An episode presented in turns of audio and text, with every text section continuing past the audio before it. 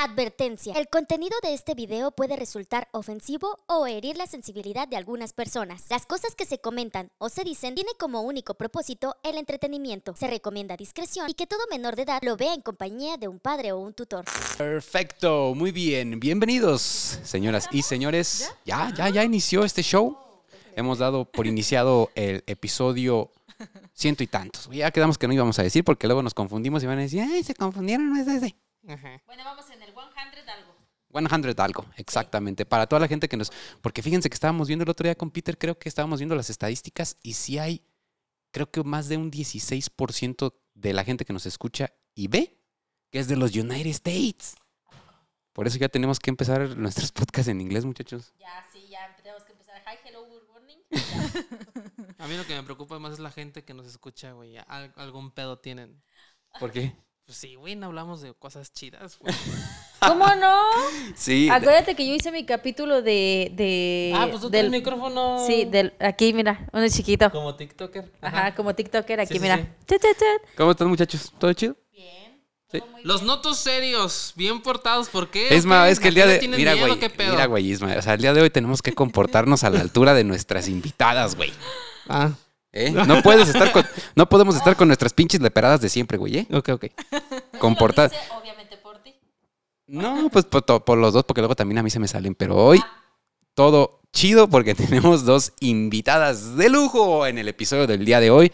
Nos acompaña hoy Anelis y Citlali, dos psicoterapeutas que ahorita se van a presentar. Y ellas también tienen un podcast que se llama No me mandes flores, güey. Me encanta, me encanta. Escuché un episodio donde decía que un hombre puede tener varias viejas y su, y su esposa tenía que admirarlo por eso. Eh, fíjense, No, esto fue lo que él entendió. Eso, eso fue lo que él entendió. Pero ¿eh? no, no, no, no se trató no. de eso, ¿Qué, no. no? No, porque la gente No, va a que pensar lo que vean. la gente va a pensar que sí dijeron eso, Que güey. lo vean. No, sí, véanlo, vayan en estos momentos. eh, no me mandes vamos- flores. vamos a dejar el link.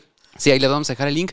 Porque, ¿qué, qué temas tratan en ese, en ese podcast, Citlali? Todo lo que tiene eh, relación con la pareja. Todo lo que tiene que ver con la pareja. psicología. Ah, pues sí. ¿Y la qué? Y la psicología. Psicología de pareja.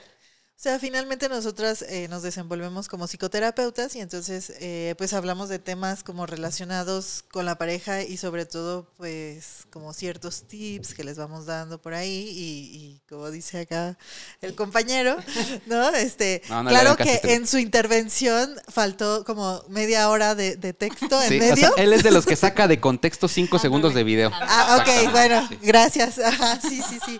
Pero bueno, nosotros este, no- nos especia- o bueno, nuestro podcast se trata de precisamente este, la pareja. Problemas de pareja, cuestiones de pareja que tienen que ver con la economía, con las finanzas, con el narcisismo, con la... Pinche, si tú tienes una pareja tóxica, güey, en estos momentos ve y busca, no me mandes flores, porque con eso te vas a dar cuenta de muchas cosas que está mal en él o ella o que está mal en ti Sí, claro. y que puedes mejorar y que puedes cambiar. Entonces, güey, terapia gratis, güey. Eh, aparte de, de eso, que aparte el nombre. ¿A quién se le ocurrió el nombre? Ah, ne. Sí, muy buen nombre, ¿eh? Me encantó el nombre. Es muy bueno, la verdad. Sí, lo pusieron a votación en su página y también todos. No me mandes flores. Porque había varias opciones, ¿no? Sí, Sí. sí, sí, sí. Pues muy bien, este, y ahí también les vamos a dejar los contactos de ellas dos, porque obviamente estos temas que tratan, pues no aplican para todos, porque cada uno eh, en su relación tiene un contexto diferente, tiene un montón de cosas diferentes. Entonces, si ya quieren como este, eh, sobre todo a los que están en el área de Morelia, ¿no? Porque ustedes es donde, es donde trabajan, entonces ahí vamos a tener su contacto. Excelentes psicoterapeutas especializadas en rollos de pareja. Así que, precisamente por eso el día de hoy, el tema va a estar bueno. ¿A qué son, son las especialistas ellas? Sí, sí, Vamos sí, a sí, ver sí. si es cierto. Sí, entonces, A mí eh, me trajeron con engaños. ¿eh? sí, porque pues obviamente no saben de qué se va a tratar, pero pues ya con este preámbulo, ah, ya que saben a qué se dedican, pues más o menos van a tener una idea de qué show con, con lo que vamos a platicar el día de hoy. Ok. ¿Listas? ¿Listos, muchachos? Pues a ver, ya. Suéltala, Perfecto. suéltala. Ahí les va. El doctor en psiquiatría de la Universidad de Columbia, Michael Stone, ha trabajado gran parte de su vida y ha enfocado su carrera en estudiar las mentes criminales más impresionantes de la historia. El doctor Stone ha estudiado los crímenes más atroces y a los asesinos más sanguinarios con un detalle que jamás nadie lo había hecho antes.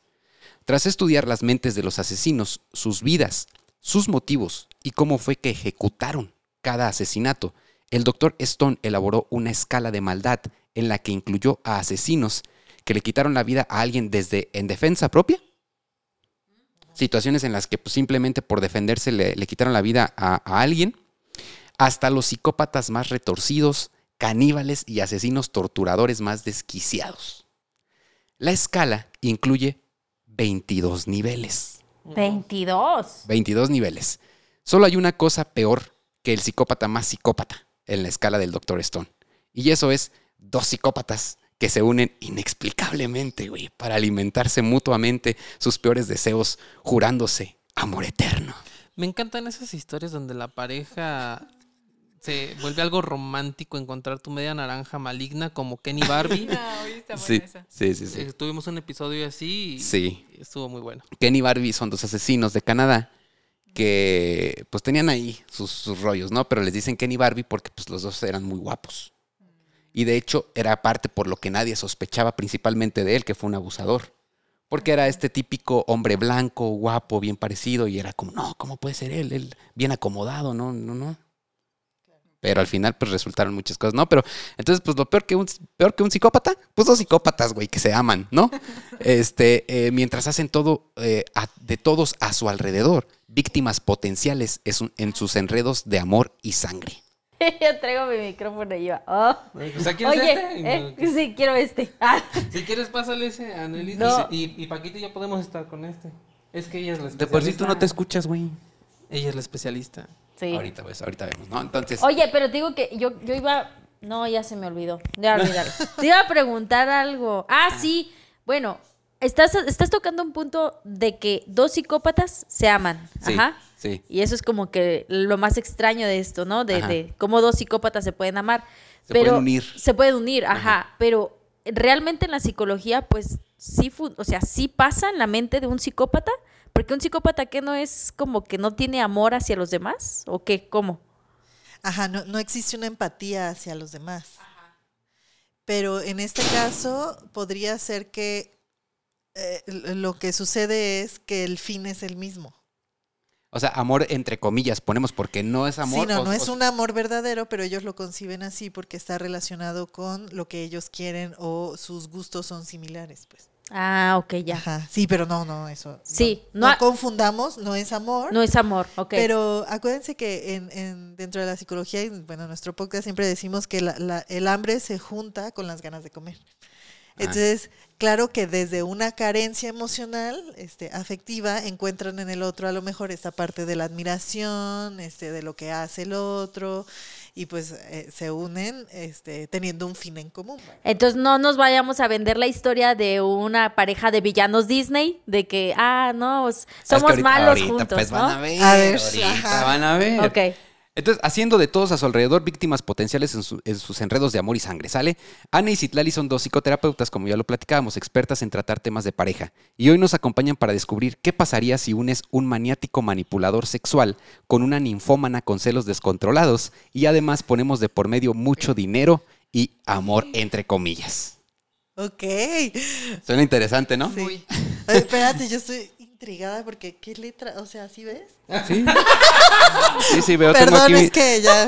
tengo aquí, decíamos Paquita, cuando tú traes tus hojas llenas de chile guajillo. Ah, sí, yo las traigo de chile guajillo y ocupo tres renglones para mis discursos. Ajá. Sí, Sí, trae, no, dibu- no, trae dibujitos mal hechos, aparte que solo ella entiende así. Ah. No, sí, sí, sí. Sí, cierto, también dibujé, ¿sabes? No, seguro vista Sí. de halcón, perdón. Sí, Pero no, sí, sí, sí ajá, alcanzo. Yo de cerquita veo bien, de lejos no les prometo nada. Estás joven, sí es cierto.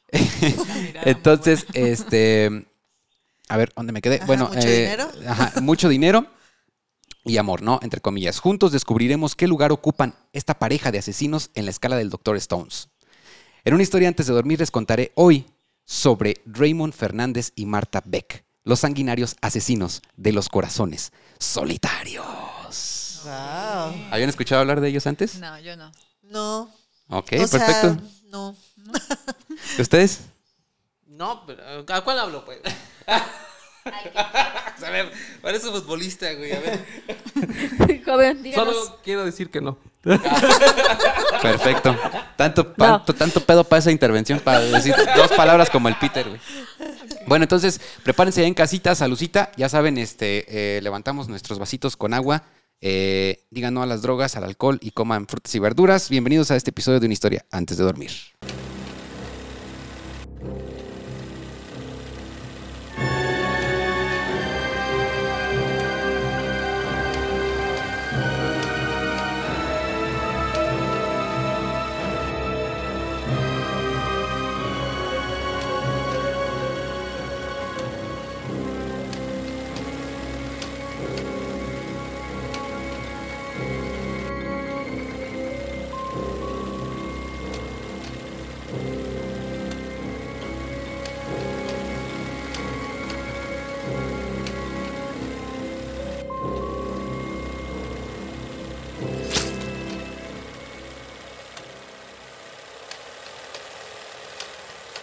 Regresado, muchachos, y ya listos. Este, a ver qué, qué piensan. Yo quiero saber como qué se imaginan que, que va, que, que va a ser este rollo. Híjole, es que por las características que estás dando, eh, finalmente los, los celos, y dentro de la escala lo, lo maneja el doctor Stone, ¿no? Este, son un, disparador, ¿no? Entonces, ha- hay muchos disparadores eh, en las cuestiones emocionales, o no sé, ¿tú qué opinas? Es que yo estoy pensando en cómo se unen como las, las neurosis, bueno, acá las, las, la psicosis. Em, por ejemplo, dices que ella es muy celosa Sí. y el Y otro ninfómana. es Manipulador y, y muy este. eh, encantador, podría ser. Sí, pero él tiene. Vamos a, vamos a ver ahorita sus historias de manera separada y cómo, cómo hicieron ese clic. Sí, yo creo que Pero al final él se convirtió en una especie de maniático sexual. Pues claro, es que seguramente ahí, ahí está la otra parte de ella. Acuérdense que cuando estamos en pareja somos espejo. Entonces el Somos otro nos, re- nos refleja algo de nosotros y por eso también o lo odiamos o lo amamos. Muy bien. Perfecto. Pues vamos a dar inicio entonces. Como les decía, para entender una dinámica amorosa entre una pareja, creo que eh, es necesario primero entender cada una de las partes que la conforman. En este caso es por un lado Ray Fernández y por otro Marta Beck. Y comenzaremos por Ray, porque en definitiva fue él quien inició prácticas que a la larga lo llevarían a él y a Marta a quitarle la vida a más de 20 mujeres. Y finalmente sentarse juntos en la silla eléctrica, jurándose amor eterno. Romántico. Es es una historia. Ahorita vamos a ver, a ver tú qué piensas al final, güey. ok. Este tiene de repente opiniones medias raras, ¿eh? Ustedes. Es la salsa. Sí. Entonces, bueno, empecemos. Raymond, Fer- eh, Raymond Martínez Fernández, a quien le vamos a decir Don Ramón, Ok. nació en diciembre de 1914 en Hawái. Don Ramón era hijo de padres españoles y durante muchos años, vamos a analizar todo, ¿eh? la Sí, historia. Sí. sí. Durante muchos años, los padres de don Ramoncito lucharon por salir adelante en territorio estadounidense. Sin embargo, como la inmensa mayoría de las personas que nacieron a principios del siglo XX estaban destinados a pasar por una serie de eventos bélicos de guerra de proporciones mundiales que terminarían por afectar profundamente sus vidas. A los pocos años se mudaron a Connecticut, solo para después regresar a España con la intención de hacer dinero y regresar posteriormente a los Estados Unidos, una vez que pasaran pues lo de las guerras, ¿no? Que fue la Primera y la Segunda Guerra Mundial, principales conflictos bélicos durante el siglo XX. Este, entonces la idea era, vámonos a España, en lo que pasa todo este desmadre, hacemos dinero y después regresamos a Estados Unidos. Don Ramoncito era un joven perfectamente que podríamos categorizar dentro de lo normal, aunque su padre era un hombre dominante y el típico macho que quería ser atendido y alabado eh, y alabado. Él era un buen padre y siempre intentó enseñarle a don Ramoncito a ser un buen hombre, claro, desde su perspectiva muy machista, ¿no? Al crecer, don Ramón conoció a Encarnación Robles. ¿Sale? Qué nombre tan feo, ¿no? ¿Así se llama? Encarnación. ¿Cuál es el nombre más raro que les ha tocado ahí de repente que le llegue a alguien a terapia? Pues como ¿Se acuerdan de algún nombre así extraño? Una Javiera o... Javier está escuchando el podcast, ¿no? Perdón. Perdón, Javiera. Un saludote, Javiera, te queremos. Javiera.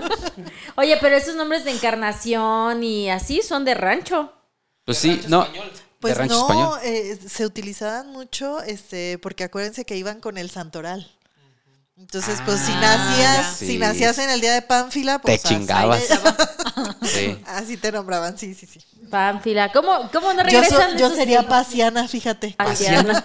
Sí, Pasiana Torres. Digo, ¿cómo no regresan esos tiempos? Ahorita es este Jerimois, Beso Pluma, este Ajá. Bad Bunny, ¿no? Ya. no. A, a ustedes que nos están escuchando viendo, ¿qué nombre les hubiera tocado si hubieran elegido Nacido. el del calendario que nacieron, güey? Habrá que investigarlo. Tú sí eres Rigoberto por ese día, ¿no? Eh, eh, es que son. eh, sí, yo sí tengo algo que ver con ese pedo, eh, sí. Por eso, pues me llamo así. Sí, feo. Rigoberto, qué feo nombre. Pues don Ramón, ya, ya grande, conoció a Encarnación Robles, mujer española con la cual se casó y tuvo varios hijos. Todo estaba chido, don Ramón debía unos cuantos meses de renta, claro, ¿verdad?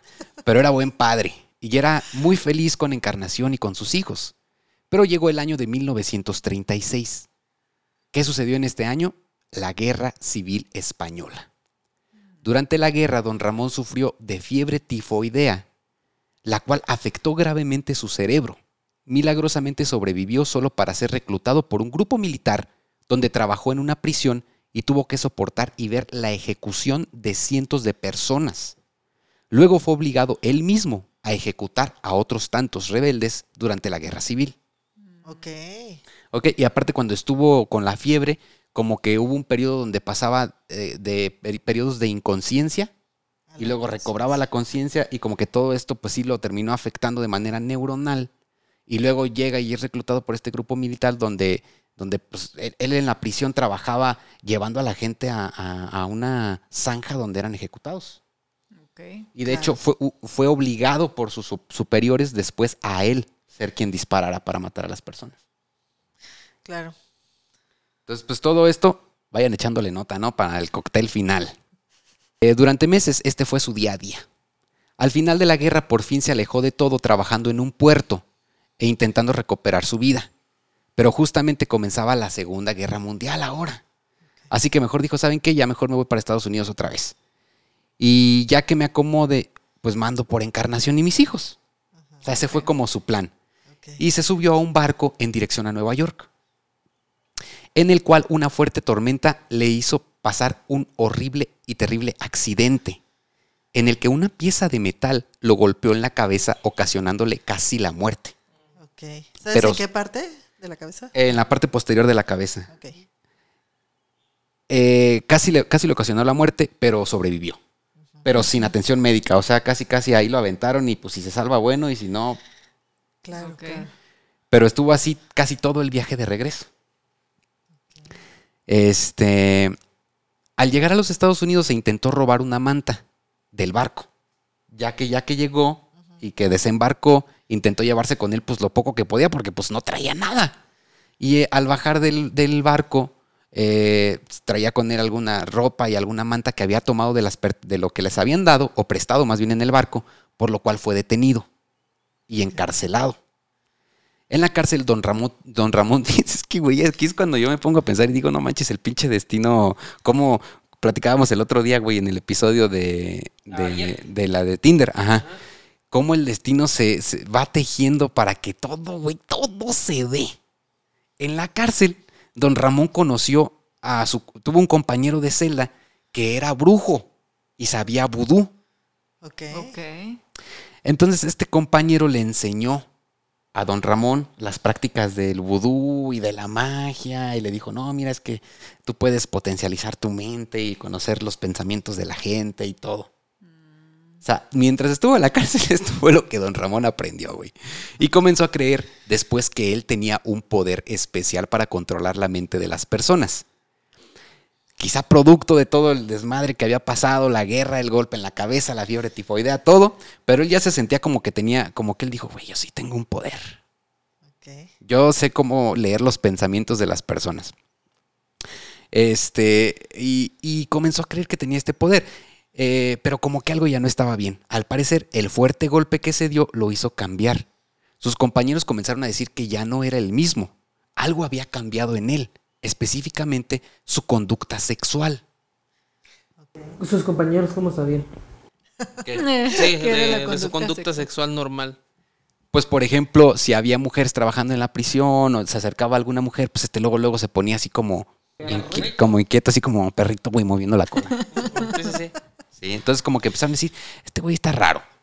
O sea, y además varios de los compañeros que estaban por ahí ya lo conocían porque venían viajando con él en el barco y de repente este güey ya se empezaba a portar de otra manera diferente. Ajá, medio cariño. medio- ¿Cómo, cómo estás? Oh, eh, ¿Tienes frío? A ver, enséñame más vudú, por favor. Sí, sí, sí, pero entonces vamos entendiendo que, que hubo un punto, sí hubo un punto de inflexión donde la conducta de don Ramón cambió. Él nunca había engañado a su esposa Encarnación, pero ahora tenía un apetito sexual incontrolable. El poco dinero que ganaba, una vez que salió de la cárcel, pues se lo, se lo gastaba en prostitutas. Este, em, don Ramón comenzó a usar el Tinder de esa época. ¿Cuál era? El Tinder de esa época eran anuncios de periódico que Ah. los Claro. eh, y, y con este que buscaban pareja. O sea, tú puedes poner un anuncio en el periódico, güey, de este busco Pues pareja. todavía- En el Todavía periódico. en los clasificados, claro, así de, este, llámame, estoy no sé qué, y hablas. Bueno, me- obviamente me han contado. Te Ah, contó los la prima de una amiga. Sí, sí, sí. Ahora sí, Pacientes. los Los pacientes. pacientes me platicaron. No, no, te, te voy a, o sea, e- e- en realidad una paciente así conoció a alguien o por la radio también a veces al aire dan números y resulta que este señor estaba en la cárcel. Y entonces ellas van y hacen la visita conyugal ahí este, en la cárcel, y todo. Sí, sí, sí. Wow, su primer cita en la cárcel. Sí, claro, claro. No, y bueno, tienen lana y todo porque pues trabajan y Entonces don Ramón empezó ahí a ojear los periódicos. güey. Tarde con tarde se sentaba, mira, su su cafecito, su puro. Y un marcatextos. Ajá, No, había en la época, yo creo. el marcatextos. Un gis. Pero así empezó entonces este, el don Ramón a buscar estos anuncios. Entonces, fíjense bien, este güey agarraba el periódico y con sus poderes mentales que según él tenía y la magia del vudú, don. Ramón seleccionaba mujeres solitarias y adineradas para seducirlas, tener sexo con ellas y de paso pues dejarles la cartera vacía. Ok. Entonces él, él así como que se, se ponía así en el periódico, así, "Mm, esta no. Mm, Esta sí, como que esta me da una vibra de que tiene dinero. Y así va seleccionando entonces para seducirlas, obviamente tener contacto con ellas, este, tener sexo y robarles. Hoy estaba guapo don Ramón. ¿no Ahorita vamos a ver una foto. Ok, ok. Todo iba muy bien para don Ramón, ya no debía renta, güey, tenía un chingo de sexo, pero un día mientras sostenía el periódico buscando una nueva Sugar Mommy, pues don Ramón vio un anuncio de una tal Marta Beck.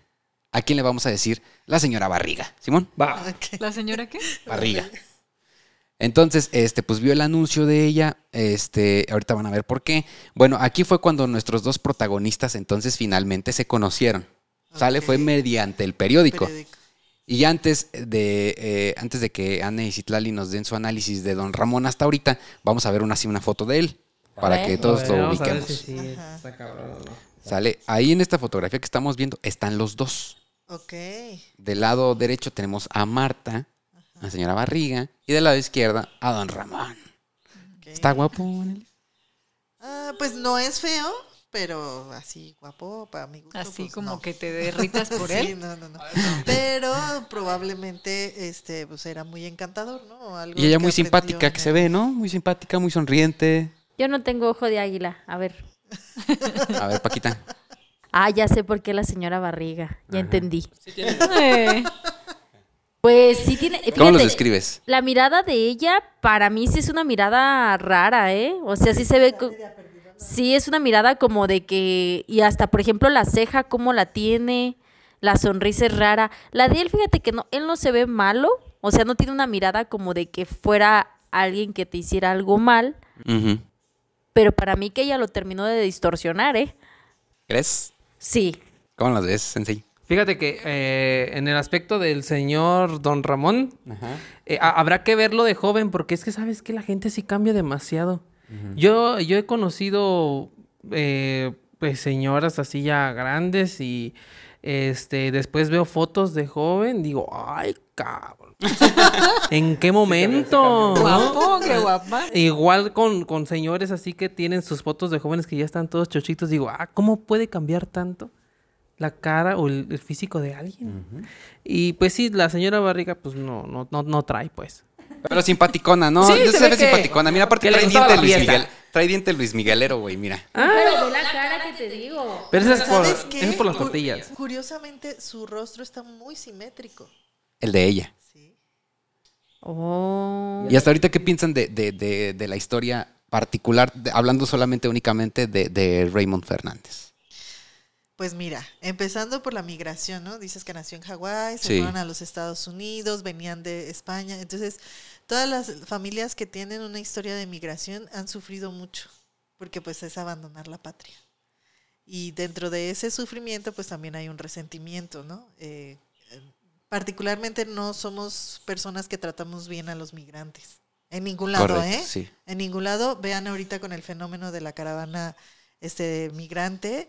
Digo, aquí en México ahí sí de que decimos, ay, los gringos son bien gachos. No, los mexicanos también. También. Ya está mal. En todos lados. Entonces, en todos lados el migrante es tratado muy mal, ¿no? Entonces, de ahí ya tenemos eh, eh, como una perspectiva de la sociedad, ¿no? Este, siendo españoles, estando en Hawái y luego a Estados Unidos, pues no era alguien que trataran bien en la sociedad, vaya, que, que fuera bien aceptado del Acogido. todo. Exacto, entonces de ahí pues ya. Luego la parte creo yo, o bueno, no sé qué tengas que decir. No, necesito conocerla más. Ok. Eso es conocer más a Raymond. Bueno, yo estoy Sí, ver. acá Yo la, est- ajá, la estoy historia, ¿no? analizando la Ajá. historia. Eh, después tenemos esta parte del machismo del padre, Sí. que bueno, ahí tú me, tú me ayudarás, pero es cuando nosotros tenemos una relación de machismo, usualmente hay una sumisión. Entonces el enojo no es particularmente con el agresor, es con quien se deja, en este caso con la mamá. Ajá. Entonces ahí estás hablando de una cuestión con las mujeres, porque cu- cuando escuchas, mataron a más de 20 mujeres, pues había un odio hacia la figura de la mujer, que en este caso para él sería la mamá. O sea, el papá era el dominante y el machista que mantenía sumisa a la mamá, pero en él despertó este coraje y este enojo por ver a su mamá sometida por él. Habría que ver pues Fíjate, cuál es realmente la historia, pero usualmente, eh, bueno, en un capítulo nosotros hablamos sobre los narcisistas y justo eh, la mayoría de las personas que tienen rasgos narcisistas o, o psicopáticos, eh, la- el padre es alguien muy dominante, muy agresivo, que somete a la mamá y que maltrata al niño, pero que no es defendido por su madre. Ah, por eso Ajá. aquí el resentimiento de- Claro. del niño por su mamá. Sí, de no haces nada ni por mí ni por ti. Y de ahí el, el enojo hacia las mujeres. Como no se puede enojar con la mamá, entonces lo traslada hacia las mujeres. Por eso andan con una, con otra y eh, te voy a lastimar consciente o inconscientemente. Sí, a lo mejor de ahí viene el que él haya elegido como víctimas a las mujeres. Y, y generalmente todas sus víctimas eran viudas, Ándale. Solas. con dinero, solas, exactamente. Sí, claro, él, él detectaba, o sea, a lo mejor... No con los sal- poderes que realmente Salvo, no sé si tuviera realmente poderes, pero...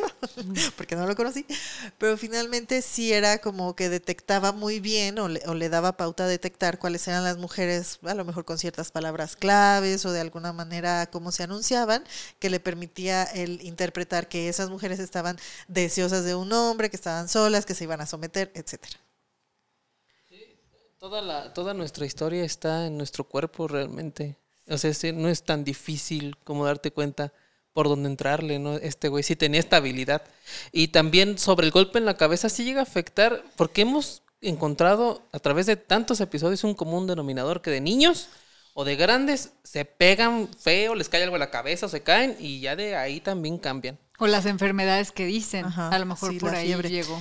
Eh, mira, nosotros en la estructura del cerebro, haz de cuenta que nuestro cerebro está dividido en tres partes, ¿no? Está la parte más primigenia, luego llega la otra que está como ah, este, más eh, evolucionada y la más evolucionada es la corteza prefrontal, está en esta parte. Entonces, se ha, hay varios estudios que ya revelan que, por ejemplo, lo- los que son asesinos, hace poco en la Ciudad de México había un asesino que no solo la, este, asesinaba a mujeres, junto con una persona, con una mujer, y entonces después los hacían tamales o algo así, se los comían, ¿no? Eran como caníbales. Entonces, Sí, sí. eh, pues cuando les hacen el estudio a estas personas, son personas que sufrieron violencia en la infancia, que eso también va determinando que la corteza prefrontal no se desarrolle tal como debería de estar. Esta estructura no se desarrolla en las mujeres hasta los 18 años, perdón, en las mujeres hasta los 21 y en los hombres hasta más o menos los 25. Entonces, ¿qué hace esa corteza? Pues cuando manda el impulso, ¿no? La parte más primigenia del cerebro, eh, lo que hace esta corteza es como pasarlo por un escáner de decir, a ver, espérate, piénsalo. Controlar los impulsos, podríamos decir. Sí, por eso los jóvenes, por ejemplo, no, no controlan tanto los impulsos porque todavía no está madura su corteza Ah. prefrontal. ¿no? Ajá, entonces hasta después de los 21 en mujeres y 25 más o menos en los hombres, que esta ya se desarrolla por completo. Si es que no hubo una vida este, de, Violencia. de violencia, complicada. enfermedades, fiebres. Acuérdense que el cerebro, el cerebro es mucho porcentaje de agua y grasa. Entonces, claro que una fiebre, pues te lo fríe. ¿no? Sí, sí, sí. ¿Y qué tanto, por ejemplo, puede afectar el presenciar un, un acto violento como o estar como en una guerra o presenciar un asesinato? ¿Cómo puede afectar eso la personalidad de alguien? Mucho estrés, ¿no? El que se genera así. Sí, y o sea, ustedes ven la personalidad de las personas que están en, que, en el ejército, por ejemplo. Claro. O sea, no... Fríos, como... Sí, o sea, como que te acostumbras a una dinámica así. O sea, lo- los humanos somos muy adaptables. Entonces, si yo estoy, si el cerebro se está acostumbrando o se está, o sea, está viviendo un ambiente muy caótico, pues se tiene que adaptar. Entonces dice, aquí tengo que bloquear mi emoción, mi susceptibilidad, porque si no me muero. O sea, no puedo sobrevivir en este ambiente. Y es paramédicos. necesario que, que sobreviva en este ambiente. Entonces, o sea, alguien que se que está, ha estado en guerras, en, en mataderas, en todo eso, o sea, la gente del ejército que está al servicio de, obviamente, pues sí hay como un cierto trastorno ahí, ¿no? Es que se activa esta parte de la supervivencia, La ¿no? supervivencia. Precisamente. E Inclusive la migración lo activa. Por eso, cuando hay muchas migraciones, empieza a haber mucha violencia en los países a donde se empieza a migrar. Y eh, pues parte de, de- de presenciar, presenciar perdón, la violencia, pues también tiene mucho que ver el cómo él va conceptualizando como la parte de la vida, ¿no? Como dice, Ajá. ah, pues qué frágil está la vida. eh, mucha gente se engancha con la parte del poder, de, ah, puedo quitar una vida, ¿no? En, en este caso, probablemente a él, como le obligaron a hacerlo, eh, pues yo me imagino, yo nunca he matado a nadie en particular, ¿no? Pero, em, pero sí a lo mejor cuando matas la cucaracha, ¿no? Que te caigo, es como, yes, sientes Los mosquitos, güey, yo lo disfruto, güey. Así me río en su cadáver, güey, así, Sí, pinches sí, sí. ¿no? La Imagínate. raqueta yo así. de, Bien, bien, ¡tra! así. bien maniático yo, güey. No, bueno, pero es, es como una cuestión de poder, pues. Entonces, si ya traía cierta cuestión con el poder, con la, la parte machista del papá, y luego todavía le, le ponen como a hacer este tipo de actividades, pues yo creo que a lo mejor ahí desarrolló esta parte de, ah, o sea, se siente este El poder. poder. Y, y los hombres, la cuestión que tienen ahí con las hormonas es que la testosterona, entre más poder, más se eleva. ¿no? Inclusive también cu- cuando son mujeriegos, eso eleva la testosterona, entonces más, quieren más y más y más. Wow. Oye, y, y, por ejemplo, ahorita tú comentas respecto a la migración, ¿no? Que es, es, por ejemplo, él migró de un país a otro y pues se desarrolla todo este tipo de cosas. Dejando un poquito de lado la historia de él, para la gente que nos está viendo, suele, puede afectar, por ejemplo, hemos conocido casos de personas que migran de una ciudad a otra, ¿no? Por ejemplo, eh, yo conozco historias de el papá, ¿no? El papá tiene un trabajo que usualmente hace que la familia se esté mudando, que de Morelia, que a México, que a Puebla y ta, ta, ta, ta, ta, ¿no? Entonces, ¿eso también puede afectar en ese sentido a los hijos? Sí, claro, pero ahí tiene que ver con la cuestión de la adaptación. Por ejemplo, yo eh, tenía una paciente que sus dos papás eran extranjeros, pero inclusive de continente diferente. Entonces duraban cierto tiempo, como un año en, en un país y luego se cambiaban a otro. Y eso influyó mucho en que ella desarrollara una personalidad un poco depresiva, porque decía, ¿para qué me alegro? ¿Para qué hago amigos si me voy a ir? Ya. Entonces ya no contactas, ¿no? Ajá. Es que, cada caso es que pues, sabes que la tierra, o sea, el lugar donde, donde creces, te desarrollas, te crías, generas mucha estabilidad y los humanos necesitamos eso. O sea, los humanos dejamos de ser nómadas desde hace mucho. ¿Para qué? Para establecernos. Entonces, eso es lo que nos da estabilidad y lo hemos hecho por años, o sea, miles de años. O sea, entonces también hasta le afecta a alguien que cambia de escuelas a cada rato. Sí, o sea, yo, he- yo he tenido muchos, eh, y, o sea, pacientes de que los hijos están muy enojados con los papás, Ah, sí. justamente porque es de, oye, ya hice mis amiguitos y me cambias, o sea, cada año me cambias de escuela. Era, es un odio de los niños hacia los papás terrible, entonces se genera cierta rebeldía, no les hacen caso, ¿por qué? Porque es, te voy a cobrar inconscientemente lo que tú me has hecho. No le voy a echar ganas, papá. Voy a sacar un Exactamente. cinco. Oye, Empiezan pero- a sí. reprobar y eso. Eso sí es cierto, a mí me pasó en la prepa. Yo ya estaba bien a gusto en la preparatoria en la que estaba y mis papás sacaron mis papeles sin avisarme y fue como... Y luego en un turno que yo no quería. Claro. Pero sí es cierto, ¿eh? Sí, ahorita ya me hace sentido. Sí, sí, sí. Bueno. Perdón, papá, mamá. Vamos a continuar entonces con la historia de don Ramón y doña Barriga. Ok, este, tras un pequeño viaje, don Ramón, para ver a su esposa en España, ya que estaba en Estados Unidos, eh, y en el que iba acompañado de una amante. Ok, se la llevó. Se la llevó y, se, y las presentó. Y les dijo, así va a estar la onda. Bueno, Con sus poderes mentales. Con sus poderes mentales, güey. Y Pero, su, y su muñequito de budismo. y se llevaban bien, se llevaron bien. Encarnación con esta mu- mujer que llevó, se, lle- se llevaron bien. Bueno, a lo mejor también era encantadora, ¿no? O sea. Puede ser. Al final, misteriosamente terminó muerta. La amante. Bajo situaciones que no se han resuelto. O sea, ¿cómo? Sí, él, él se fue con ella a, a visitar a Encarnación Sí. y después ella desapareció. ¿No la desaparecería Encarnación? No lo sabemos. Porque acuérdense que los iguales ahí resuenan, ¿no? Entonces la Encarnation también tendría cier- cierta Puede ser. Es pero, pero desapareció y al final se concluyó, porque después con el tiempo creo que sí encontraron sus restos y se concluyó que había, ah, había sido asesinada. Nadie supo cómo ni por quién. Don Ramón regresó entonces a Estados Unidos para por fin conocer a Marta. Porque antes de irse ya habían intercambiado dos, tres mensajes ahí con el, lo del periódico y todo esto. Entonces ya le dijo, mira, yo nomás voy a, a presentarle a mi esposa, a mi vayan amante. a España y Eh, regreso. hostia, tío, que voy a España a presentarle encarnación y entonces este, ahí le presento a mi amante y luego ya regreso y ya te conozco.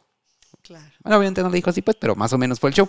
Entonces, este, pero antes del encuentro de estos dos psicópatas que terminarían en la muerte de, de 20 mujeres, como les decía, ahora vamos a analizar a Marta Beck. O sea, ya no re- ant- antes, ya no regresó con Encarnación, o sea, se fue a España con Encarnación, con la Ajá, amante, sí. y ya él se regresa solo. Ya se regresó solo. Cuando sin su plan amante. inicial era, era que, ella viniera con Vine- él, ajá. con sus hijos, pues, Pero para establecerse en Sí, dijo, ya, no me interesa. Marta Jul... Está bien. Marta Jule Seabrook nació en el estado de Florida en 1920, seis años después de Rey. Desde pequeña, Marta, a quien le vamos a decir, como les decía, la señora Barriga, padeció de una enfermedad glandular que le hizo padecer de sobrepeso. La infancia de la señora Barriga está marcada por violencia, bullying por su sobrepeso y por su hermano mayor que presun- presuntamente abusó sexualmente de ella. Hecho por el cual fue eh, golpeada por su madre, quien la culpó de haber provocado al hermano. Otra madre que no defendió. Cuando ella por fin se armó de valor y le dijo, mamá, es que pasó esto, ella la golpeó acusándola de que ella había sido la culpable por haber provocado a su hermano de que, de, pues, que sucediera pues lo que sucedió. A ¿A pesar, qué edad no dice? eh, no, pero eh, creo que 10 años aproximadamente. Sí, no, una niña jamás provoca. Es- exactamente. A pesar del infierno que vivía, Doña Barriga logró estudiar enfermería. Ok, eh, debido a su sobrepeso, le negaron varias oportunidades de trabajo. Así que terminó trabajando en algo que ciertamente no le agradaba, pero que la ayudaba a salir adelante, que fue preparando cuerpos en una funeraria. Ok. Entonces ahí ella eh, aprendió la noble. Este, Perdió sensibilidad ante a, a un cuerpo Sí, claro, inerte. como Dahmer, ¿no? Dahmer que en la carnicería y se, Ándale, sí, sí, sí, sí. se Que de hecho, preparó. También el, de, el del asesino travesti, ¿te acuerdas? Tra- el, ¿Cómo? El travesti asesino caníbal, Paquita. El cani ajá, el travesti Él caníbal. también trabajó en una carnicería, ¿no? Ajá. Bueno, es que sí, justo, este, pues empiezas a ver a un cuerpo sin vida, entonces ya es como más fácil ¿no? Desmembrar o abrir. o- Es como, por ejemplo, nosotros con los pollitos, ¿no? Tienes un pollito en tu Vivo, casa, ajá. ajá, y, y está vivo y como que dices, ay, pero ya lo ves así todo. Ya las pechugas en el Sí. mercado no, no te dan. Ajá. Pues entonces, como, como le negaron trabajos de enfermería porque, porque su, su sobrepeso, pues ella al final se decidió a trabajar en eso y pues aprendió este, este rollo de preparar los cuerpos en la funeraria. Finalmente, luego de varios años, dejó ese trabajo para mudarse a California, donde comenzó a trabajar en un hospital militar, donde se acostaba con cuanto militar se le cruzara. O sea, aquí ella se desató y a todos los que se le cruzaron, ahí. Acabó con todos, güey. Por supuesto que quedó embarazada. Al final de uno de ellos. Y no supo ni de quién. Así que siendo madre soltera regresó a Florida, donde comenzó a contar la historia de que su esposo y padre de su hija fue un hombre heroico que murió en la guerra. Y le creyeron. Sí, bueno, para ese tiempo era como muy común ese tipo Ajá. de historias. Entonces, para, para ella, obviamente, no, pues no, No manchar su. su sí, ajá. sí. Esta fue la historia que contó. Es que antes eran, o sea, si, a- si aún existe como un tabú acerca de las madres solteras, en ese entonces les- se Más. les cerraban cualquier puerta, Sí, sí, sí. cualquiera. Sí, entonces su historia fue, no, es que mi esposo murió en, en la guerra y fue un héroe de guerra y todo. Y como sabemos que el patriotismo en los Estados Unidos, pues es, es de que todos los de- que ex militares o eh, que sirvieron en la guerra tienen descuentos en todos lados, ¿no? Entonces ella- hay esta imagen muy patriótica, entonces pues le creyeron. Posteriormente conoce a otro hombre de apellido Beck, con el que se casó y tuvo otro hijo. Sin embargo, el matrimonio duró solo seis meses. O sea que ella se embarazó, se casó y a los seis meses se separan. Doña Barriga estaba en la búsqueda constante por encontrar ese príncipe azul que le diera todo el amor y sexo que nunca tuvo.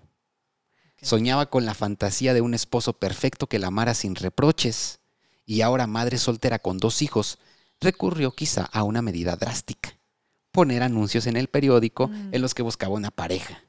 Se mudó a la ciudad de Pensacola con sus dos hijos donde publicó un anuncio que vio un tal Raymond, Don Ramón.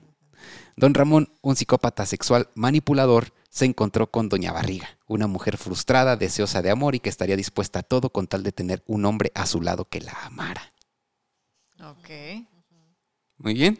Entonces, este fue, esta es la, la mezcla, ¿no? Por supuesto, don Ramón comenzó a decirle a doña Barriga todo lo que ella siempre había querido escuchar. Solo bastaron un par de cartas para que ella estuviera mega ilusionada pensando que por fin había encontrado lo que buscaba. Luego se enteró que estaba casado con una mujer española. Así que doña Barriga encendió el gas de la estufa de su departamento. Se fue con los niños a dormir, esperando jamás despertar. Sin embargo, una vecina, la bruja del 71, ah, no es cierto. No, una vecina se dio cuenta y evitó el suicidio, ¿ok?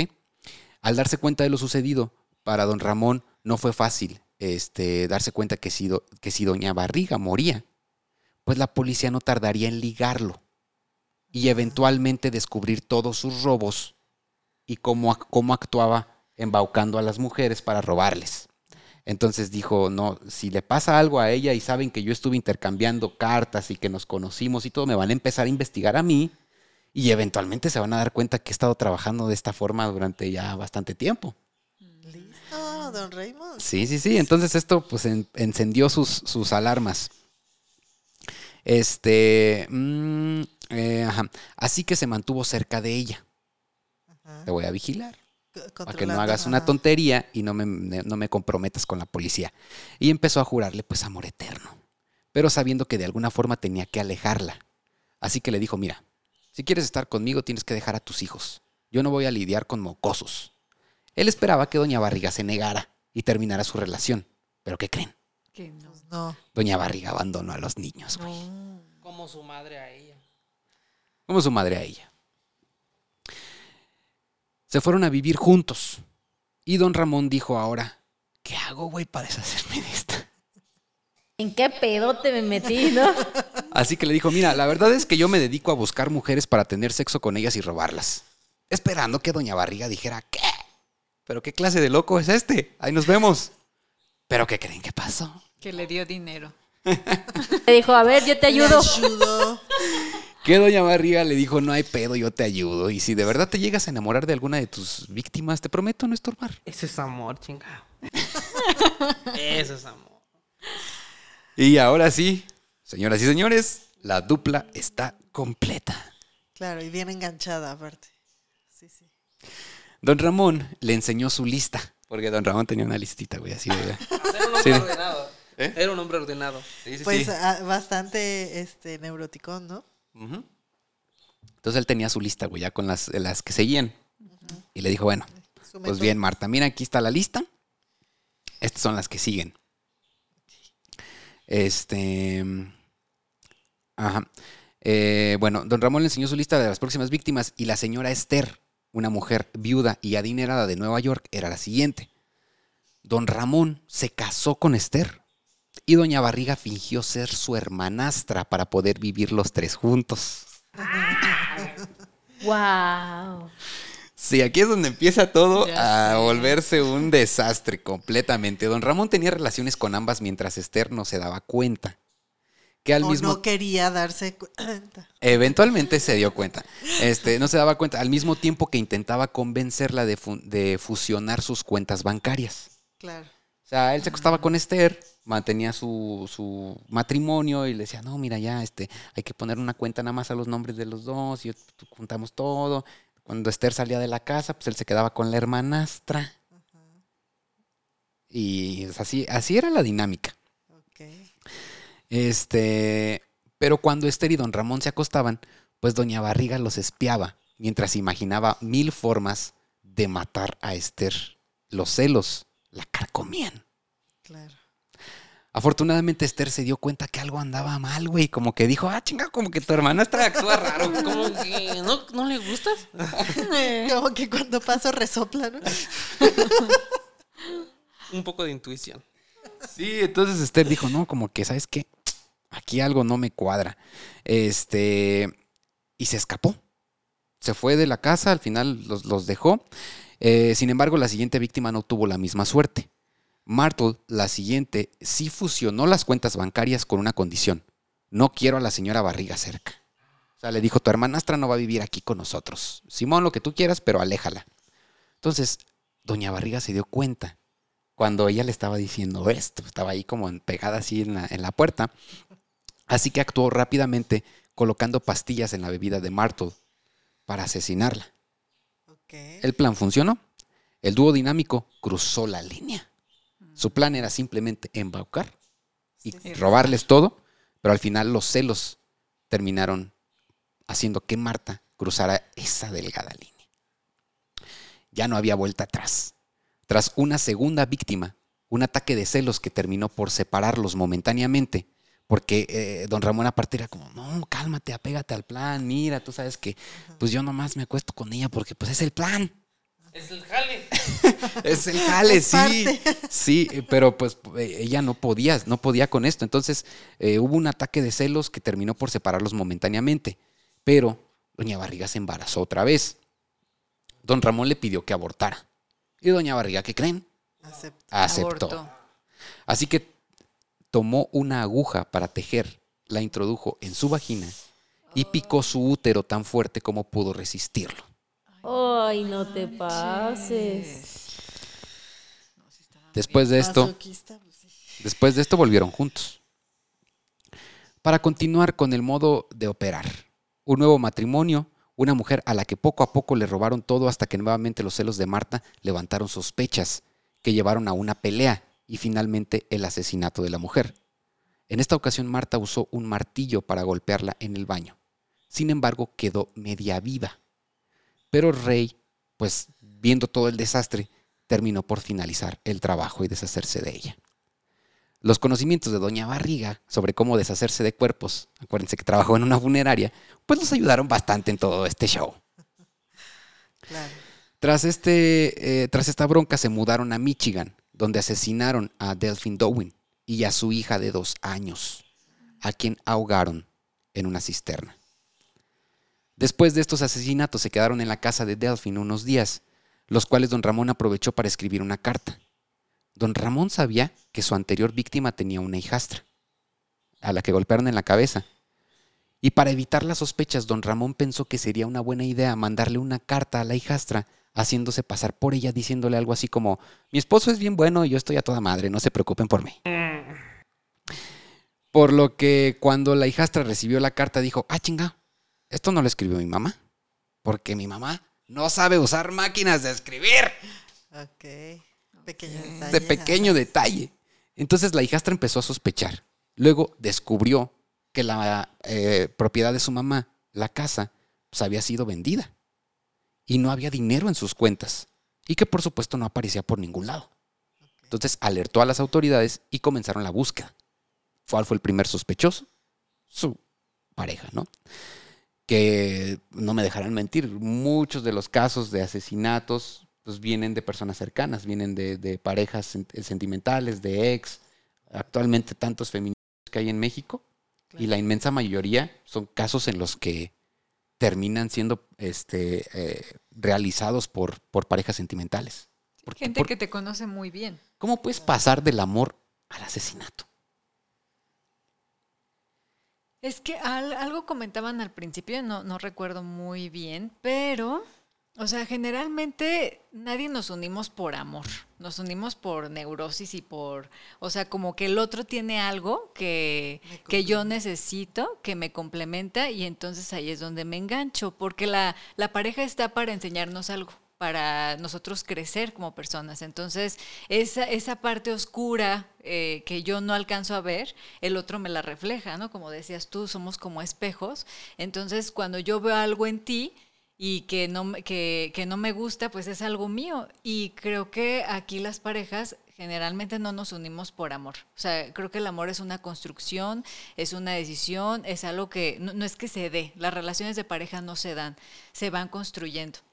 Entonces, si tú dices, oye, ¿cómo paso del amor al, a, a ser este, una pareja asesina? Pues es que no, nos enganchamos porque somos como muy iguales, o sea, la- las, como la neurosis, las, sí, sí, la, neurosis o los trastornos, como que no, o sea, nos vamos atrayendo porque es, eh, como dicen por ahí, no patos con patos, o sea, si yo, eh, o sea, voy a parecerme mucho a mi, a mi pareja. Entonces, ellos se parecían porque traían ciertos trastornos y van construyendo, porque además no era el plan de él, lo que yo escucho es que él no estaba tan trastornado, o sea, su plan nada más era pues robar y vivir bien y ut- utilizar esa manipulación. Entonces, de- o sea, ya como que se como que se metió, es más, ni siquiera le- la amaba a ella, a Marta. Ah, no la supuesto. quería. Entonces, como que el destino lo fue metiendo en eso y ya no, eh, o sea, él no huyó. Porque, por- o sea, no huyó por, Por miedo. miedo, claro. Dijo, oye, no, me van a, me van a atorar aquí, entonces me quedo sin quererme quedar. Y pues mira, o ¿En qué sea, acabó todo? y, y- y ahí- aquí lo podemos como analizar un poquito más, así con ustedes que nos están escuchando, cómo a veces eh, detectamos cositas como estas banderas rojas en, en- en alguna pareja y decimos, no, es que va a cambiar, es que no, quizá no sea tan así, tal vez estoy viendo cosas que no. Y nos enrolamos en, en relaciones muy feas. Entonces creo que a este le pasó lo mismo. O sea, él no es un asesino porque no veo como su historia conflictiva. Ahorita que me preguntabas, oye, ¿qué onda con la historia? Y yo, no, o sea, no le veo. O sea, un papá, pues como muy rudo, pues sí, vivió en la guerra, pues sí, pero no le veo. Enfermedades también, pero no le veo como. Como, ¿Como este instinto esta- asesino? Sí, no, no se lo veo. Más bien en ella sí, porque vivió con una mamá como muy abusiva. Entonces, cuando un papá te está abusando constantemente y además tu hermano te abusa sexualmente, o sea, la mamá, el- un conflicto con la mamá es, se relaciona con la pareja. En- depende de cómo yo me lleve con mi mamá, de mi relación con mamá, va a depender de cómo me relacione con la pareja, porque es un vínculo de amor con la mamá. O sea, la mamá es la dimensión eh, emocional, de cariño, de contención, de apapacho.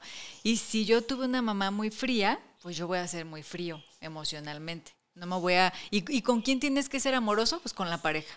Entonces, ella tu- tuvo una relación muy conflictiva con la mamá, la, de abuso. Entonces, lo que ella estaba buscando, aparte de que tenía muchísimo enojo, ¿Qué era lo que estaba buscando? Pues que la mamá la, la quisiera, la amara. Y es lo que, y es lo que buscó. Decía, si él decía, oye, ¿vas a dejar a tus hijos?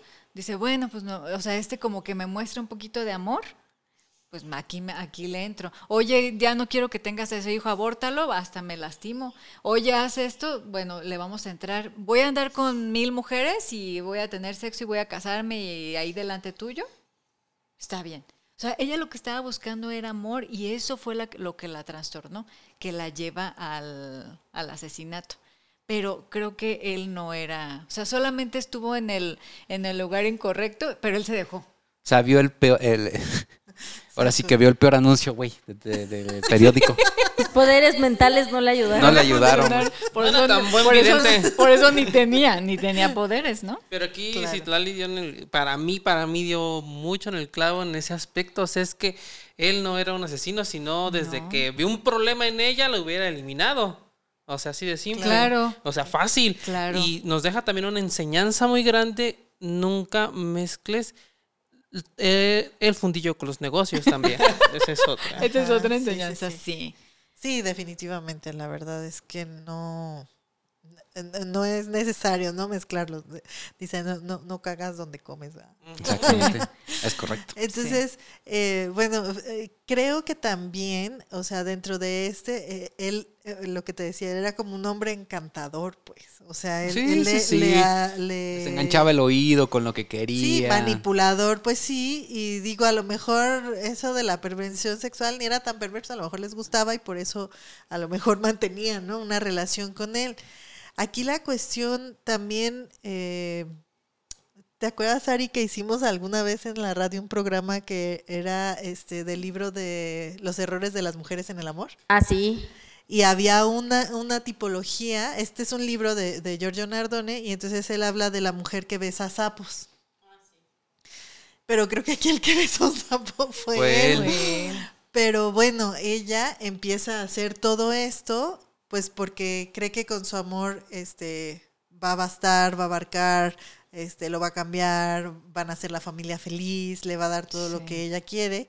Y la otra también, que ahí se mezclaría la tipología, es esta eh, bella durmiente que está esperando a un hombre a que lo, lo de- la despierte para poder vivir su vida, porque ella está muy infantilizada. Desde el momento en que ella se empieza a acostar con, con más hombres, porque seguramente tenía un trauma sexual por la cuestión del abuso, pero también era una forma de vengarse de su madre, ¿no? Decir, ah, sí, no me creíste, mira, ¿no? Mira lo que, todo lo que yo puedo hacer con esto. Oye, y fíjate que estoy apenas ahorita viendo eh, la serie de los vikingos y hay un capítulo que ahorita que está contando Fer la historia de la señora Barriga, de repente fue como, oh, ¿qué pedo? Porque hay un capítulo donde una de las reinas quiere atacar a su tío y a su prim, a su hermano, porque ella le cuenta a Ragnar, al vikingo, que ellos abusaron de ella cuando ella era niña tanto su tío como su hermano al mismo tiempo y que ella no se pudo defender. Pero cuando tú ves el personaje es una chica ninfómana que no la sació el rey y entonces ella le dice, pues tráeme a todos los que quieran porque yo ahorita necesito ya, ¿no? Y entonces el rey como de que, pásenle mijos a todos los soldaditos, dense. Y ella como de, vénganos para acá, ¿no? Ve a los nórdicos y dice, yo quiero un nórdico pa, pa mi jale, ¿no? Entonces ahora, en ese momento como que dije, ¿qué pedo? Ya pasó, seguí viendo la serie, pero ahorita Fer toca el tema de la señora Barriga que fue abusada cuando fue niña, ahora es grande y empieza a, a tener relaciones al por mayor con quien se le ponía enfrente. Vi una situación parecida en la película de La Caída con esta, ¿cómo se llama esa actriz? La de Nosotros los Nobles Carla Sousa. con Carla, ajá, y también en su personaje cuando era niña fue abusada y en su etapa adulta es una eh, saciedad sexual que no que no se sacia, pues, o sea, de que está busque y busque y busque eso. ¿Qué pasa con eso en las mujeres? O sea, ¿eso desarrolla una ninfómana o qué pasa o qué? No, lo que pasa es que alguien, alguien que tiene la sexualidad muy despierta está buscando amor. O sea, eh, la, ¿cómo se llama? Marta estaba buscando amor. Porque mamá no se lo dio. ¿Y, qué, ¿Y qué es lo más cercano al amor? Pues la, el sexo. El contacto Porque es- físico. Es, así como el, el apapacho, el te tengo aquí, conmigo. O sea, me, me miras bien. O sea, aquí no me tratas mal. O sea, sí te le podemos decir que una persona que quiere acostarse con muchas personas es porque no se siente amada. Está buscando amor. Por eso O se sea- llama ser el amor. ¿Eh? Por eso se llama ser el amor. Exacto. pero, pero sí está, miren, yo eh, lo veo con las adolescentes, o sea, esta, esto, estas niñas que están empezando la sexualidad a los 12 años, no sé, me, me ha tocado escuchar eso de, ya en la primaria, en la secundaria están buscando este, la sexualidad y que son así como muy, este, de, de casquivanas, ¿no? Que le llamamos. Eh, realmente están buscando amor. O sea, tú ves la historia de los padres y son papás que no, pues que no están en contacto, que no le muestran el, el cariño. O sea, a ver, a los 12 años, a los 15 años, ¿vas a querer sexo? O sea, eres un adolescente, apenas está bajando, pues, ¿no? Sí, Entonces, sí, sí. Ni si- la- la- sí, o sea, sí, las No gónadas ni, sexuales. no sabes ni cómo, ni qué, ni nada, ¿no? Las gónadas sexuales ¿Por están, están despertando porque está cambiando el cuerpo. Obviamente ahí está esta sensación, este impulso, pero no quieres eso. O sea, no quieres eso. Sí, y porque si lo tomas, un simple roce, un abrazo puede como sí, este ah, ¿cómo se dice? Llenar, erotizar, eh, pero llenar esa parte, o sea, sin la necesidad de llegar a tener una relación sexual, vaya. sí. Entonces, lo que dicen, oye, pues ya tengo novio y entonces, lo, o sea, lo- los hombres que están acá como más eh, de yo quiero, yo quiero, dice, bueno, si yo, si yo amo a este niño y eso es lo que quiere y yo no tuve esta contención o, o este, mm, como esta parte tan cubierta, pues aquí me lo dan. Y así y lo eso hago. es en hombres y en mujeres. Hombre, em,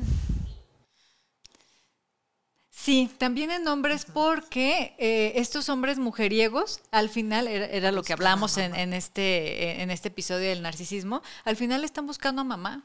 O sea, un hombre mujeriego está buscando a mamá. Es un chiquillo con mamitis. ¿Sí? Sí. Sí, Sí, los que es de, tienen en mamitis son ella los no- más despiertillos con las Claro. morras, ¿no? Entonces lo que andan buscando es a mamá. O sea, hombres y mujeres estamos buscando amor, especialmente el amor de mamá, cuando eh, la, la sexualidad está muy despierta. Muy, a, ¿Por qué va más relacionado edad. todos estos problemas con la madre? Porque lo que mencionaba, ¿no? Que la mamá es la- esta imagen de amor, de protección, de cuidado. Y cuando no lo tienes al final es lo que terminas buscando. Sí. Claro. Pues, que la mamá es la mamá, o sí, sea, sí, sí. la mamá es como... Pero no se les Pues hace injusto que desde, que desde ese punto ya la mamá cargue con la responsabilidad de, de lo que va a ser, de si su chiquillo va a ser un psicópata sexual o no. Bueno, es que realmente no es que ella cargue con eso, es un destino que, que el hijo viene a vivir, ¿no? Y de acuerdo a las circunstancias, porque como madres no podemos dar todo. Sí. O sea, yo... Creo que por al final las decisiones las va a tomar él, pues, o sea. Sí, pero a- aunque tú estés súper atenta, aunque dejes tu vida, aunque estés ahí totalmente para tu hijo, o sea, yo lo veo con mi pequeña y es como de, no la puedo abrazar a la hora que, el- que Que ella quiere. quiere porque yo quiero ir al baño, ¿no? O sea, entonces ya de ahí ya hay una pequeña herida. Entonces nunca le vas a satisfacer al 100%, pero si realmente no estuviste, si no contuviste, si no se sintió respetado, amado y, y al contrario, ¿no? Como estas madres muy agresivas. A mí, por ejemplo, co- con, estos hombres se me viene mucho la historia de Cibeles. Cibeles, eh, ya ven que en la Roma, en, en la Ciudad de México, hay una fuente que es la Cibeles.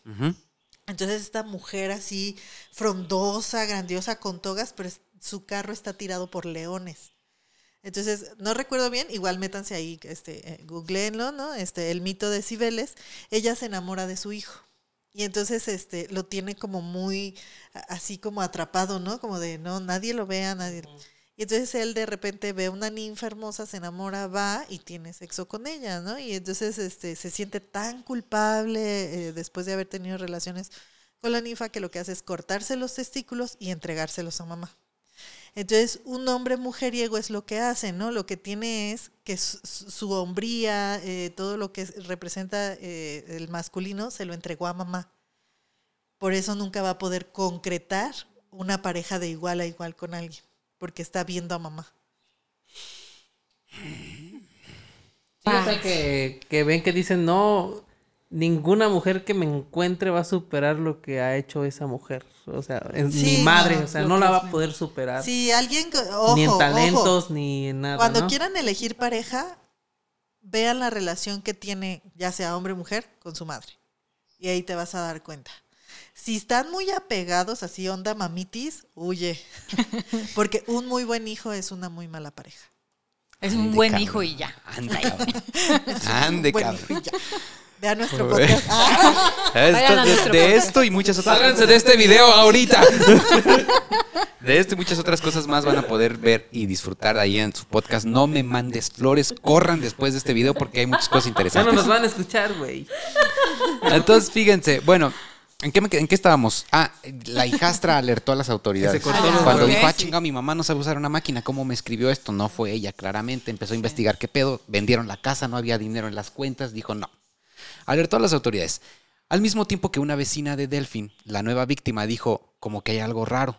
Llamó a la policía y por fin después de que regresaban del cine, porque después de asesinarla y de matar a la bebé, al fueron al cine. Sí, fueron al cine. ¿Qué película? No Rápido y sé. furioso. Rápidos y Furiosos 10. No, bueno, pero seguramente en las historias que ustedes cuentan han visto que hay este como estos que tienen, estos asesinos que tienen TOC, que van, asesinan a toda la familia y luego se ponen a lavar los platos. Mira, tú serías uno de esos. Yo sería uno de esos. A, a- a trapear, güey, a barrer, a Sí, limpiar el este polvo. está mal. Ahí está bien. Sí, sí, sí. Este, entonces, pues alertó, esta, veci- esta vecina también dijo, no, aquí hay algo raro. Llegó la policía y justamente ellos iban llegando del cine. Que dijo, nunca van al cine, ¿por qué ahora? Porque ahora. Entonces, los agarraron a los dos, tanto a Marta como a, a- a Raymond. Esto fue en Michigan, acuérdense. Y resulta que ahí no había Con pena de un muerte. combo cuates ahí, ¿no? Como cuates. Un combo cuates, unos nachos. Oh. Con harta salsa. Sí. Entonces, esto fue en Michigan, en estado en el que no había pena de muerte. Así que don Ramón dijo, ni madres, yo de aquí de este estado no salgo. Y confesó todo, esperando ser condenado ahí. Dijo, Ajá. Simón, les voy a decir todo. Y pues obviamente su, su, este, eh, la chamba de la policía es, mira, Raymond ya nos va a contar todo, aunque no sea cierto, Raymond ya nos contó todo, ¿tú qué nos vas a decir? O sea, al final ella también terminó, terminó confesando todo. Ok. Soltaron la sopa los dos, este, para no, que no fueran condenados en Nueva York, donde sí había pena capital. Pero aún así, al final fueron extraditados a Nueva York, donde fueron sentenciados por tres asesinatos comprobados, de 20, que presuntamente fueron este, eh, hechos también por ellos. O sea, ¿confesaron 20? No. Conf- confesaron al final tres. O sea, Ajá. confesaron 20, sí confesaron 20, pero No había pruebas, no había cuerpos. cuerpos, no había nada. Solo había ciertos indicios que sí los relacionaban con las víctimas, pero los únicos con los que sí pudieron armar un caso concreto, Ajá. con pruebas y todo, fueron, Fueron tres. Ok, ok. Suficientes para que eh, fueran condenados a morir en la silla eléctrica. No, aparte en, en esa época pues estaba muy mal visto y la psiquiatría no estaba tan avanzada, ¿no? Como para a lo mejor checar como todas estas cuestiones que nosotros estamos hablando. Sí, sí, sí. Los dos dijeron últimas palabras. Ah. Las últimas palabras de don Ramón fueron, quiero gritarlo. Amo a Marta. ¿Qué sabe el público sobre el amor? Fíjate lo que hace para no quedar como una mala persona. O Para sea, no, para no decir fui un pendejo en hacerle caso al periódico, chingada. El vudú no sirve. Prefirió convertirlo en una en este En amor. una historia de amor. Las últimas palabras de ella fueron, mi historia es una historia de amor. Pero solo aquellos torturados por el amor pueden saber lo que quiero decir. El encarcelamiento en la casa de la muerte me ha reforzado mis sentimientos por Raymond. Me encantan esas personas que están como trastornadas, porque es donde salen las mejores obras de arte, las mejores novelas. Mejor Esa Paquita hoy trae una, una, blusa muy bonita de una pintura de Van Gogh. Van Gogh era un paciente psiquiátrico al final de Claro, claro. Entonces, sea, el arte es la pasión y la pasión no se puede dar en personas cuerdas, güey. Sí. Racionales. Sí, no. Bonito. Pues, pues estos dos eran todos unos poetas amorosos. Ahí en la silla los dos. eh. Ahora, este, ¿dónde clasificarlos? Porque acuérdense que iniciamos con la escala del doctor, Sí, ¿no? Del sí, doctor sí. Michael Stone. ¿Cómo clasificarlos y dónde? Yo tengo dos posibles, ustedes me van a decir si no y qué A opinan. ver.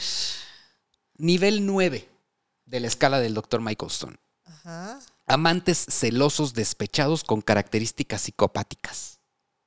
Nivel 14.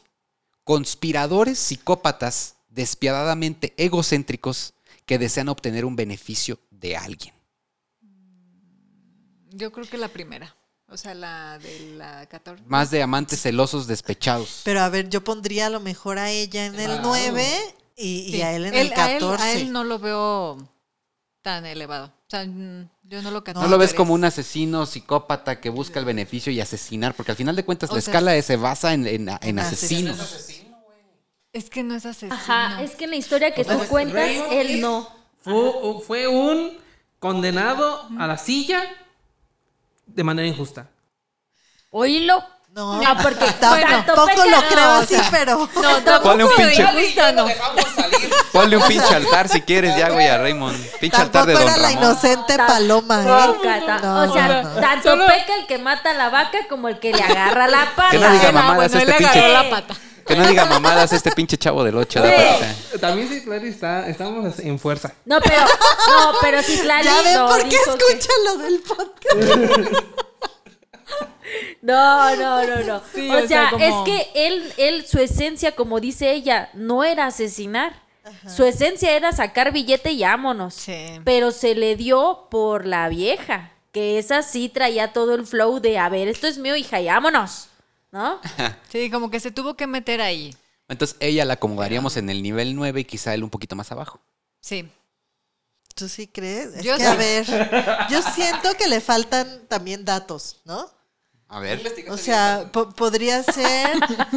¿Quién Yo hice mi propia investigación, yo tengo otros datos. Yo tengo otros- No, o sea, porque también, digo, a final de cuentas, él también eh, podría haber escalado, ¿no? Bastaba a lo mejor algo, ajá, que, que, que funcionara así y que también le haya gustado, pues, a final de cuentas. Yo pienso que sí tenía ese tinte, o sea que sí podía haber escalado, que en algún momento la- su situación saliera de control. Sí siento que podría haber llegado al asesinato, sobre todo en la cuestión de que cuando ella golpeó a esta mujer en el baño con el, el martillo, Él, llegó a rematar. O sea, él porque dijo- le hubiera dicho a ella, si ella hacía todo por él, le hubiera dicho, no, mátala bien Y no meterse eh, él. Pero al no final él metió las manos para terminar el trabajo.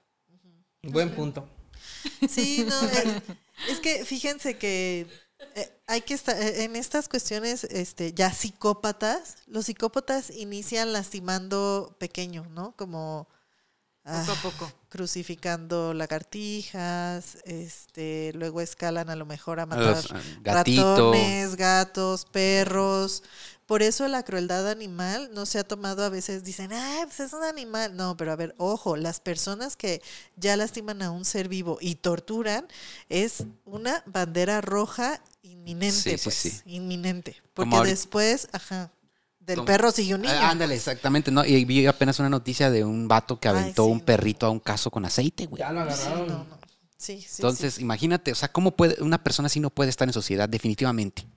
O sea, no puede estar Sí. conviviendo, no puede estar en su día a día normal, pues. Y, y fue un impulso, bueno, según cuentan ahí, porque se enojó, ¿no? Con la persona, este, esta que era un carnicero que le daba de comer al perrito y el pobre perrito pues estaba allá afuera, ¿no? Entonces, este, sí, una, situación. Y, Terrible. y el Ey, impulso. y el que impulso que otra vez, ¿no? Voltemos a ver, pues tendríamos que hacernos un examen todos a ver cómo está nuestra corteza prefrontal. Yo siento que sí, después de este podcast sí hay que hacerlo. O sea, es que al final de cuentas todos tenemos una carencia.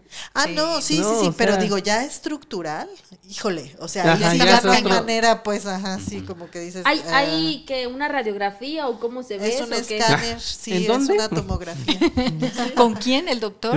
Este, ah, pues sí, tengo una amiga neuróloga que, Pues, claro, recomiendo ampliamente, sí, sí, sí. Porque es que, por ejemplo, a mí me- hay gente que incluso en el tráfico, o sea, no sé ni de cómo, ya se están bajando a darse un tiro impresionante No, con una rabia. Justo le estaba diciendo a Citlali cuando veníamos para acá que yo tengo una amiga que de repente como que hubo una situación de tránsito ahí y en el siguiente alto se bajó la otra señora y tras contra el volante, ¿no? Varias veces. Entonces dices tú, y la señora traía niño. Entonces, no sé, como que ya para que llegues a ese nivel o tienes que haber estado como muy desbordada con una situación de plano como que no puedes llevar o también traes algo ahí, pues... este, Ya, Acuérdense no también que psicopatía. platicamos también del no. déficit de atención que tiene que ver con algo en la, en la Ah, corteza claro, claro. No, y, y, eh, la hiperactividad también. Sí. Pues bueno, pues este, hasta aquí dejamos el episodio de hoy. Este, pues muy bueno, ¿no, Paquita? ¿Qué opinas? Bastante bueno, la verdad es que hay mucha tarea que llevarse a casa con todo lo que se platicó, pero este pues sigue, seguimos invitando a la gente a que la siga en su canal y en sus redes sociales porque ahorita desmenuzamos todo un pedo amoroso, pero ellas te, te desmenuzan a ti en cada video. Sí, sí, sí. Entonces acuérdense, ahí van, van a aparecer también sus redes. No me mandes flores, un podcast dedicado a, eh, desde el punto de, de vista psicológico, Sí. problemas de pareja. Así, Así es. es. Y Perfecto. agradeciendo a, a Citlali y a Nelis por su presencia. Espero tenerlas de nuevo más adelante. Claro que sí. En la tercera temporada, en otro episodio que podamos desmenuzar juntos. Y sí, eh, yo nada más había escuchado un episodio que fue el que les platiqué al inicio. Voy a escuchar más. A ver, a ver cómo los interpretamos. Pero escúchalos completos, güey, no nomás escuches un. No solamente pedacitos. ¿eh? Ah, ok. Bueno, también ahí publicamos los reels, ¿no? También para quien a lo mejor no tiene mucho tiempo, pero dice, a ver esto, ¿no? Y ya. Sí, y son parte, bueno, ya, ya lo checarán ustedes, súper buen contenido, perfecto Gracias. para que ahí mientras hacen este el quehacer de su casa, se pongan a reflexionar un poquito de qué pedo con mi pareja. Ok. Bueno, Ahí pues muy agradecidas nosotros por la invitación. Siempre es un gusto compartir con ustedes, con las personas que nos escuchan y pues este poner esta información al servicio de todos. ¿no? Muchísimas gracias. Sí, y o sea, a mí me encantó porque es como un caso, ¿no? De, y, y aquí podemos sacar a lo mejor otras cosas más profundas de, de cada una de la historia, ¿no? De ustedes entonces. Muy bien. Muchísimas gracias, gracias. Citlali, este, Annelies. Eh, esto fue eh, una historia antes de dormir, el caso de eh, Marta y eh, Raymond. Espero les haya gustado. No se olviden de seguirnos en todas las redes sociales como una historia antes de dormir. Nos vemos en el próximo episodio. Bye. Hey, espera, ¿a dónde crees que vas? Si este video te gustó, dale pulgar arriba. No te olvides de dejarnos tus comentarios aquí abajo y suscríbete a este canal. Y recuerda, nos vemos en la próxima historia antes de dormir. Si es que puedes.